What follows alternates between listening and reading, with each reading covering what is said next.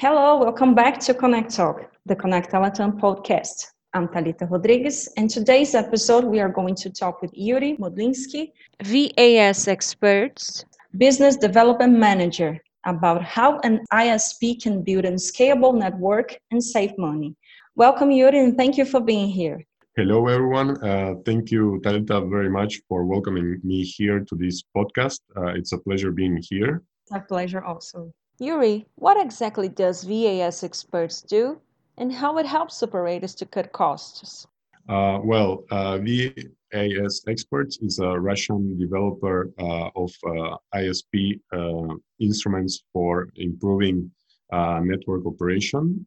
it has its own DPI solution, which is known as Deep Packet Inspection. And today we are going to explain how our Stingray Service Gateway works and how it helps ISPs to optimize and to save costs.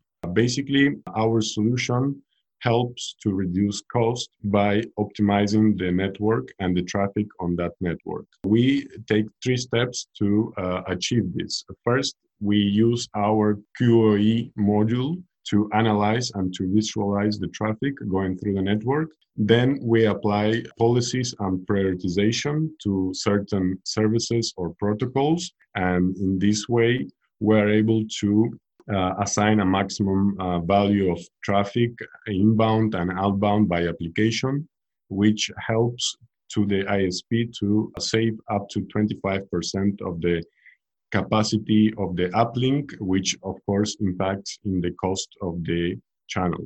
Okay. And how can operators save money? What is the main solution to the problem?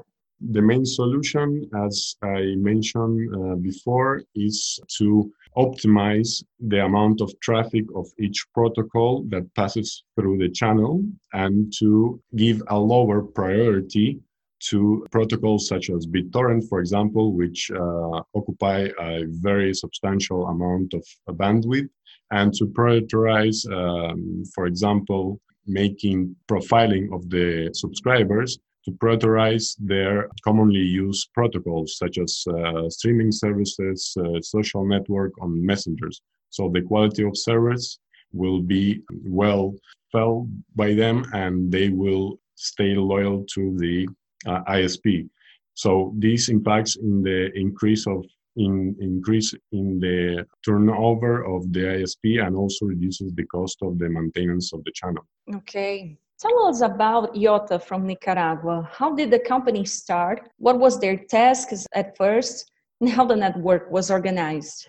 Yes, uh, we had a very interesting case with the Yota de Nicaragua, which under, originally started in uh, 2009 in the beginning, uh, Yota de Nicaragua was a project uh, initiated by uh, Yota from Russia, which belonged to the ISP Scartel. And the idea was to provide in the international market very affordable service for international clients or to local clients in, in, in different countries. This project became rapidly a huge success for Yota because the idea of having a modem that they could, uh, the subscribers could uh, plug into the computer and receive fast internet uh, anywhere in, uh, in the capital of Nicaragua uh, was a model changing um, market solution that we introduced that uh, Yota Nicaragua introduced in, in, in Nicaragua.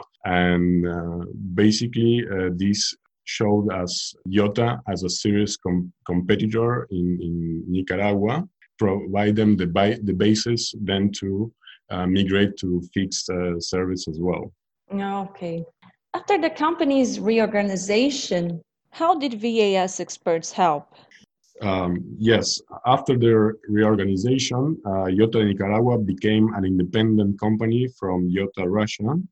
And at this point, uh, Yota had a very high success of implementing their um, mobile uh, service and they took the decision also to pursue fixed internet subscribers. At this point, the of that point of time, it was about 2012. The video streaming services such as uh, YouTube and also the uh, communication services at Skype began to grow exponentially. So at that point, uh, our company or better said, at that point, Yota Nicaragua uh, went uh, into the Russian market uh, to search for solutions to help them to cope with this additional demand in, in traffic.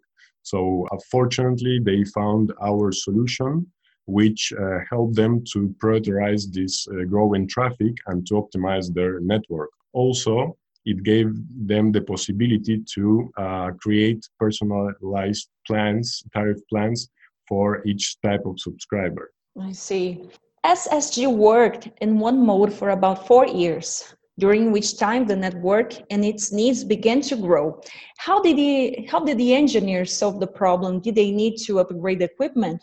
Well, actually, they of course needed to update uh, the hardware because of the growth of the bandwidth capacity. But this upgrade in the hardware was at minimal cost because uh, our solution it's uh, open platform. Basically, we are able to use any universal platform, and at that point, we are able to achieve uh, very good uh, savings in this type of cost and the possibility to replace other equipment from the network components such as the BNG or the uh, CGNAT also is a great advantage as our solution is able to perform all this function in just one box. So basically, we achieved replacing for Yota several components of their network, which were a huge cost for them to bear, into our solution and to uh, group all that functions in our uh, systems individually. Okay. And what's next? Tell us more about the future, the plans. Well, in our roadmap, of course, we have foreseen uh, addition of uh, new protocols, of new functionalities. For example, uh, on our next release, we are hoping to introduce a full router functionality to our system. Of course, we are working with the optimization and recognition of new services that can be applied to help uh, monetize their uh, subscriber base to the ISPs. For example, advertisement replacement or uh, target profiling to understand better the needs of the users. So basically we're heading in multiple directions but uh, mainly we're expecting the release uh, of our version uh, number 9 which will have additional features such as uh, router function. Okay. That was great. Thank you yuri for being here. Thank you uh, talita. It's been a pleasure. I hope to see you again soon and thank you very much. This episode was offered by vas experts Thank you for listening to us and see you at next episode.